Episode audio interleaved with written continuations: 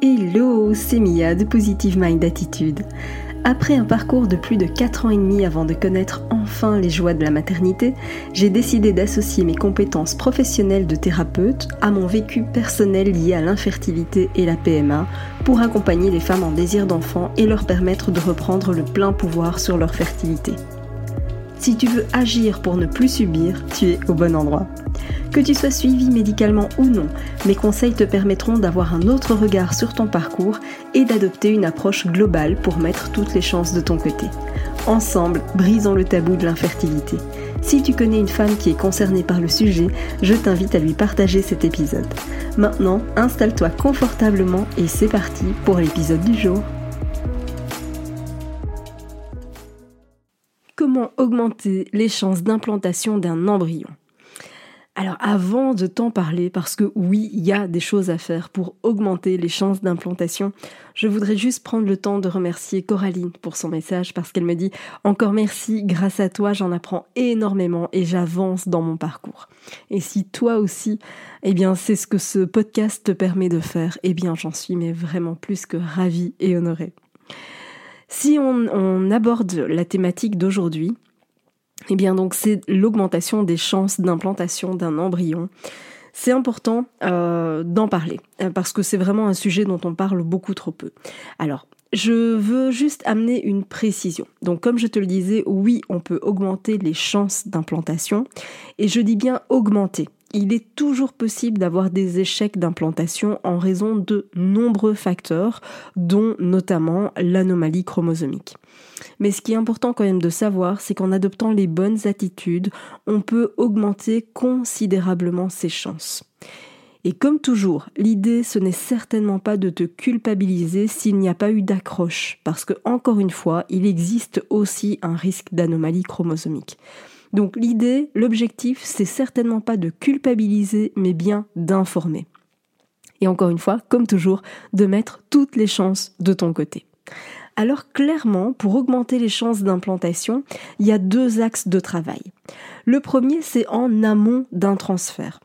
Qu'est-ce que j'entends par là? Eh bien, c'est que le corps, c'est pas une machine. Et ce n'est pas parce qu'on va poser une action aujourd'hui qu'on va voir le résultat demain.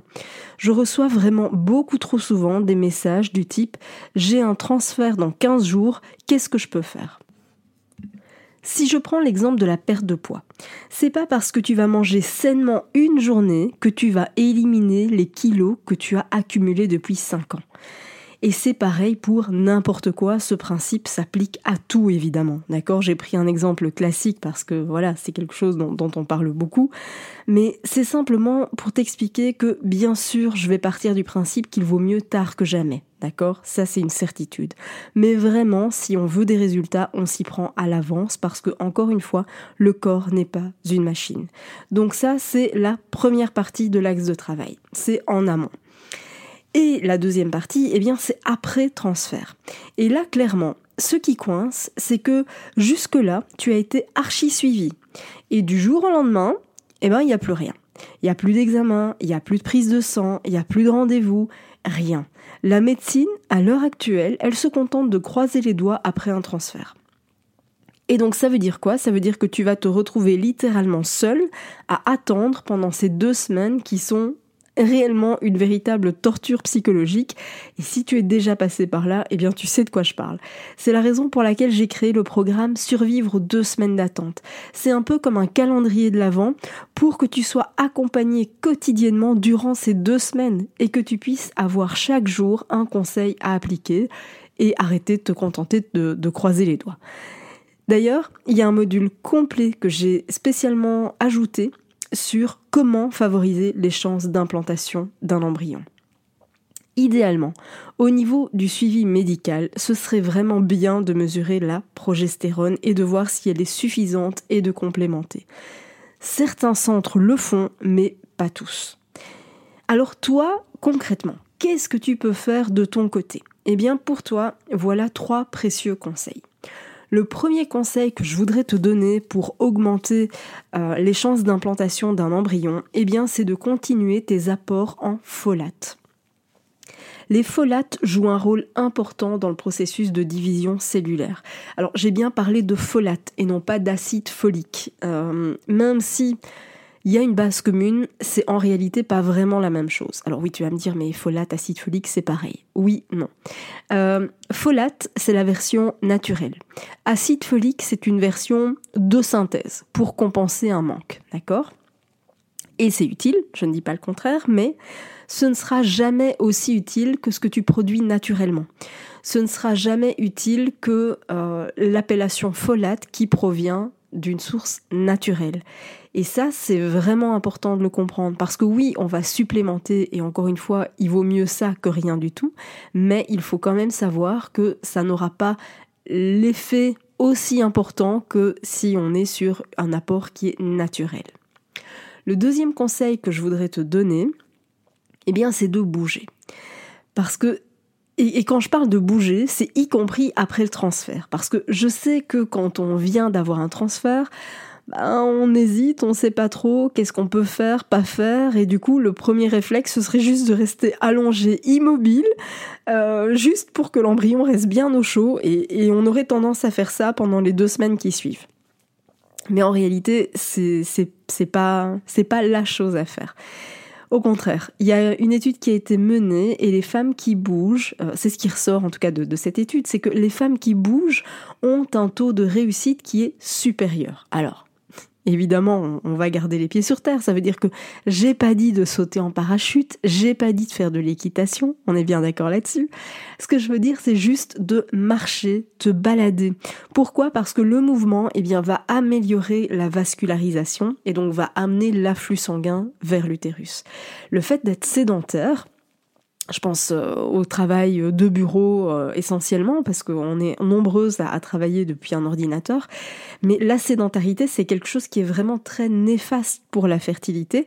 Et vraiment, les activités de bureau n'aident pas pour ça. Donc vraiment, si tu as une activité sédentaire, bouge un maximum, encore une fois, toute proportion gardée, hein, je t'ai pas demandé de sauter en parachute, mais vraiment le simple fait de te, de te balader, d'aller marcher, de sortir ton chien, peu importe, de bouger, eh bien ça va grandement améliorer la vascularisation.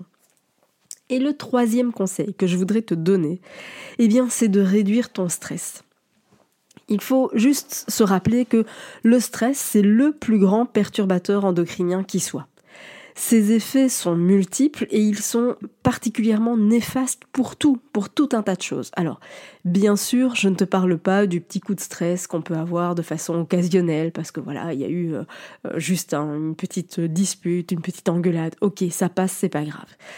Mais le stress qui est plus récurrent.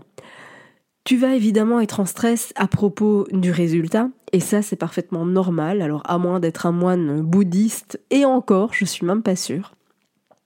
Mais voilà, je parle d'un stress qui est plus récurrent, d'un stress qui est plus latent.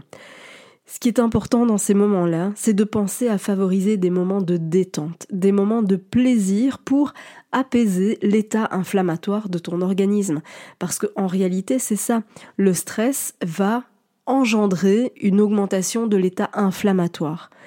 Et l'état inflammatoire, ben c'est pas hyper propice pour l'anidation d'un embryon, d'accord? Donc c'est vraiment important de garder en tête que tu peux faire des choses pour améliorer tes chances au moment de l'implantation. Si tu veux justement en savoir plus sur ce que tu peux faire pour favoriser l'implantation de l'embryon, eh bien tu peux cliquer sur le lien de, dans la description de ce podcast ou même sur ma bio Instagram d'ailleurs. Hein. Si tu vas sur mon compte Instagram, dans la bio, tu as toute une série de liens et tu peux cliquer là-dessus pour accéder directement au programme Survivre aux deux semaines d'attente. J'ai conçu, comme je te le disais, un bonus spécial pour t'expliquer exactement quoi faire pour mettre toutes les chances de ton côté. Donc ne laisse pas ce parcours être plus compliqué qu'il ne le doit. Merci d'avoir écouté cet épisode jusqu'au bout. Si tu veux aller plus loin et bénéficier de plus de conseils, télécharge maintenant mon guide offert sur positivemindattitude.fr. Pour encourager ce podcast, merci de mettre une note et ou un commentaire sur ta plateforme d'écoute. Je te dis à très vite pour un prochain épisode.